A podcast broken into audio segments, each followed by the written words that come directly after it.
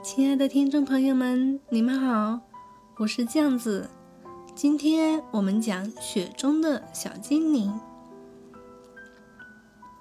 清晨，闹钟清脆的响声将我从梦中唤醒。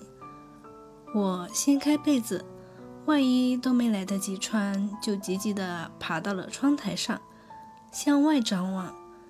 昨晚的天气预报说今早会下雪。而且是大暴雪呢！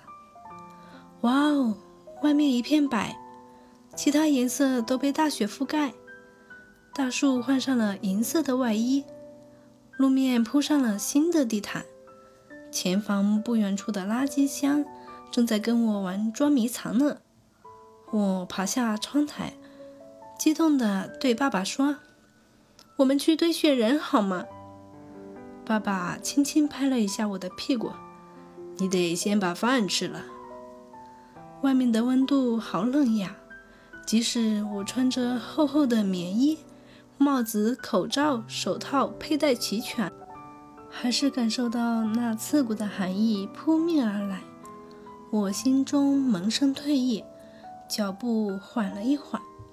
走在后面的爸爸发现我的异常，推了我一下，坚定地说：“拿着球，跟着我。”我鼓起勇气，踩着爸爸的脚印，来到小广场中间。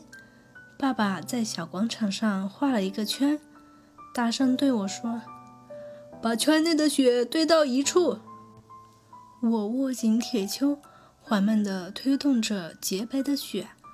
慢慢的，我发现每挥动一次双手，我的勇气就会增加一分。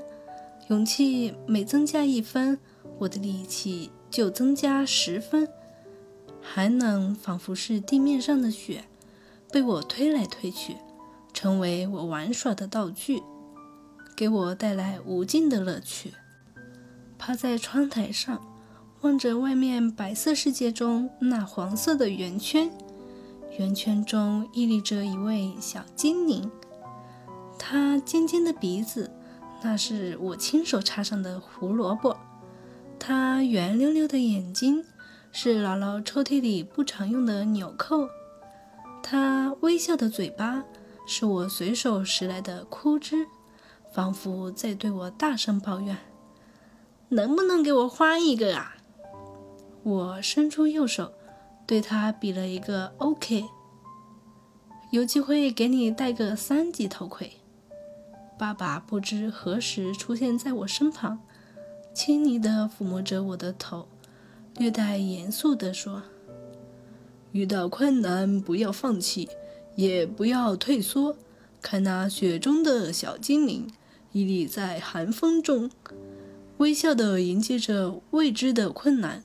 我希望你在某一天成为这样优秀的小精灵。”好了，故事讲完了，感谢收听。